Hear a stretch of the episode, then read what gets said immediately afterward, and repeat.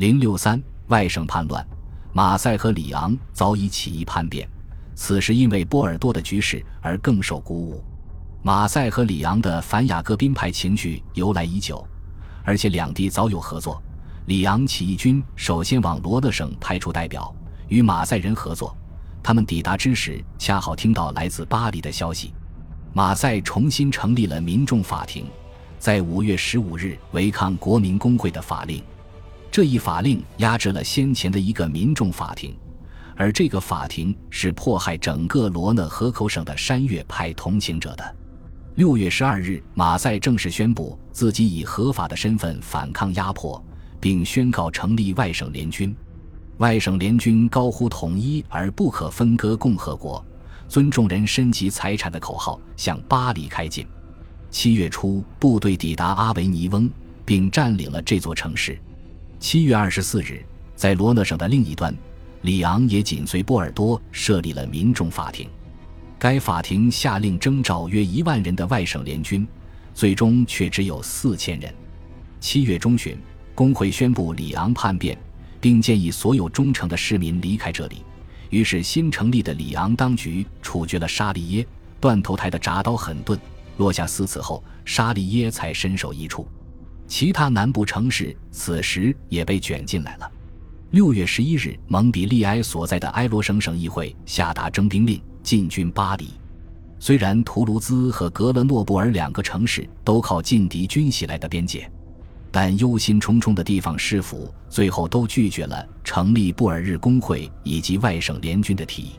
土伦在听到六月二日的消息之初还是很平静的。但是到了七月中旬，就爆发了针对国民工会权威最危险，也可能是最持久的挑战。马赛也一样。一七九二年夏天以后，土伦也由亲山岳派分子控制。七月，他们屠杀了一批地方官员，控制了这个地方。这些人上台，并不是各区的功劳，因为自一七九二年秋天，各区就已经不再机会了。但是临近马赛的几个区，在一七九三年春天成了推翻雅各宾派的排头兵。土伦的反雅各宾派也组织了要求重开区议会的运动。与大英帝国及西班牙的战事让土伦的港口工人苦不堪言，他们和来这务工的外地人已经没什么两样，而且他们的工资是用纸券支付的。此时纸券一再贬值，所以他们普遍对国民工会失去了信心。和马赛的码头工人一样，在当地显贵与雅各宾平等派的冲突中，他们就是现成的后备力量。如果雅各宾派想要动用武力阻止重新召开区议会，只会让人们把他们视为去年夏天的暴徒。所以，不管用什么办法，雅各宾派总归要倒台。七月十三日，土伦各区重新开始集会。七月十四日，选出了一个全体会议，协调各区的行动。三天后，总委会关闭了雅各宾俱乐部，逮捕了主要成员，随后解散了市议会。土伦像马赛一样建立了人民法庭，一个夏天就判了三十多人死刑，其中大多数是有名的雅各宾派的支持者和活跃分子。七月十五日，总委会甚至逮捕关押了两名特派员。与其他南部叛乱城市不同，土伦的宗教活动有了复兴。而且背后有师傅当局的支持，但是叛乱的社会原因和其他地方没有区别。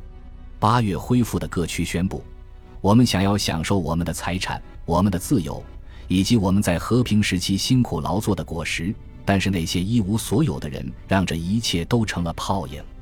不是所有反对雅各宾派的叛乱都发生在卢瓦尔河以南地处边远、靠近瑞士的汝拉省，也是成立外省联军的地区之一。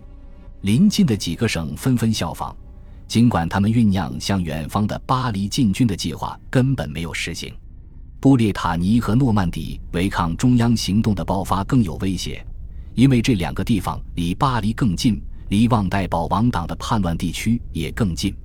直到五月二十五日，在雷恩开会的伊勒维莱讷省省总委会宣布，他希望存在的是一个统一的共和国，而不是罗伯斯庇尔，也非格瓦代。不是丹东，也不是让索内，不是山岳派，也不是平原派，不是诋毁神圣的人民代表的任何派系朋党。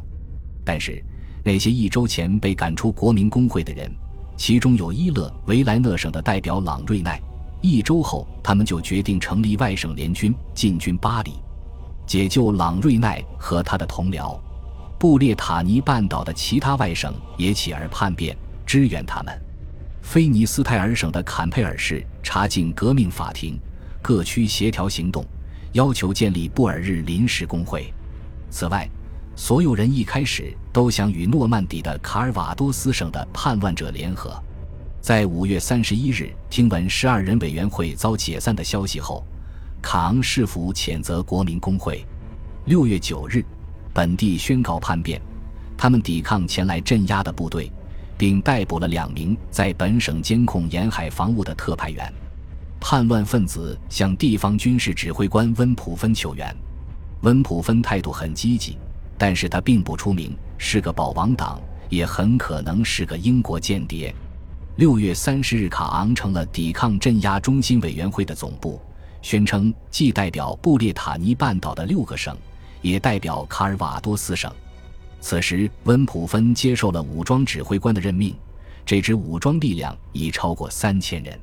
此外，叛乱的各股势力也因为六月九日被大批放逐的吉伦特派代表的到来而士气大振。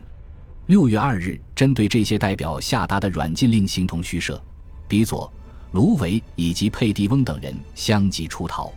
起初，一些富有的卡昂人把这些人当作偶像，但好景不长，这些人发现，虽然自己好吃好喝的供养着这些吉伦特派，但是他们并没有变成保王党，因此这些卡昂人很快就冷淡下来。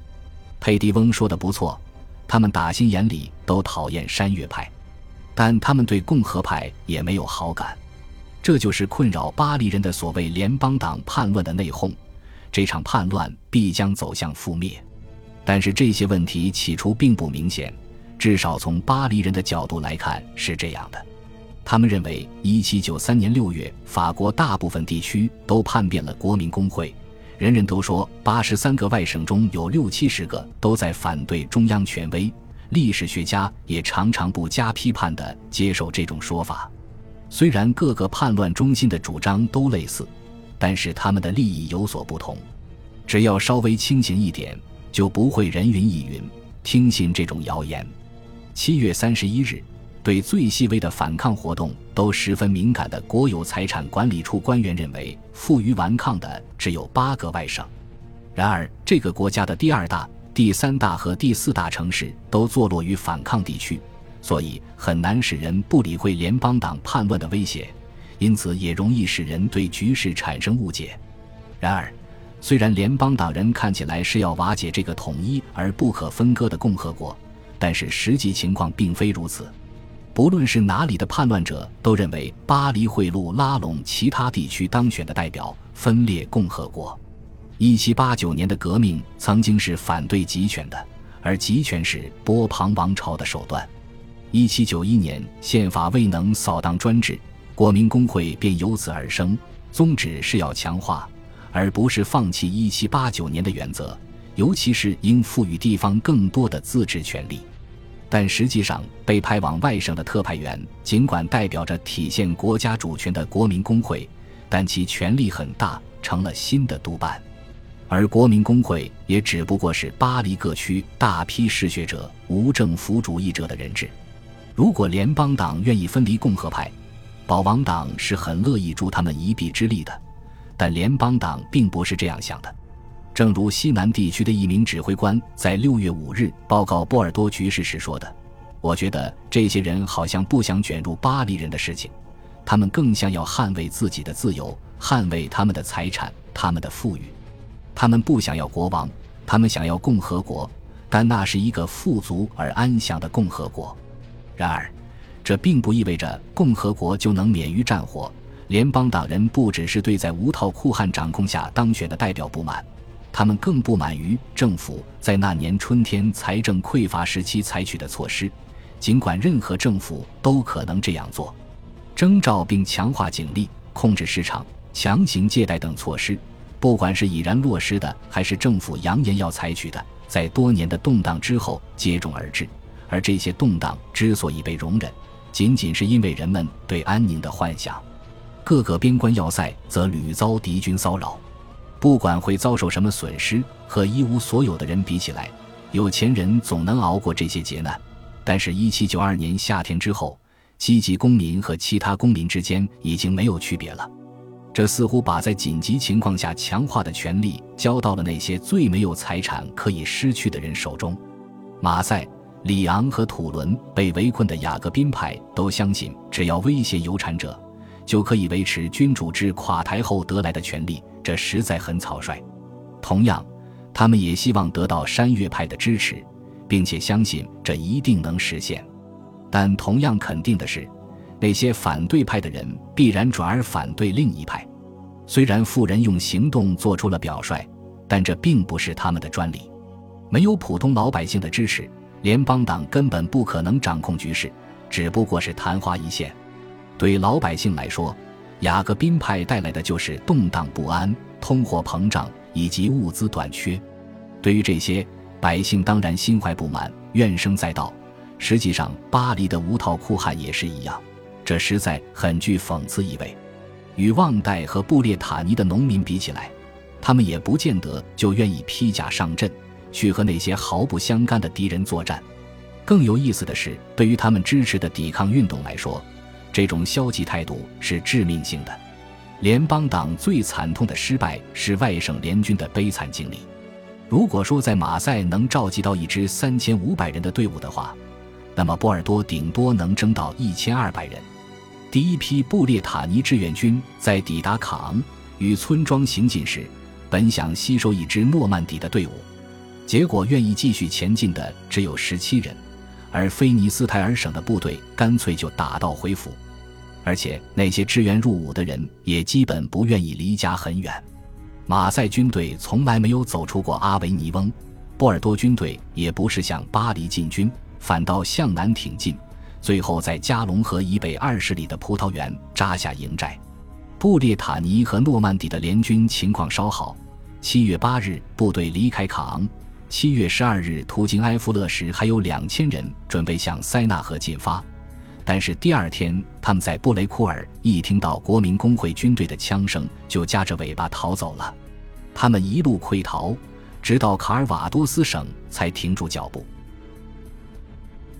恭喜你又听完三集，欢迎点赞、留言、关注主播，主页有更多精彩内容。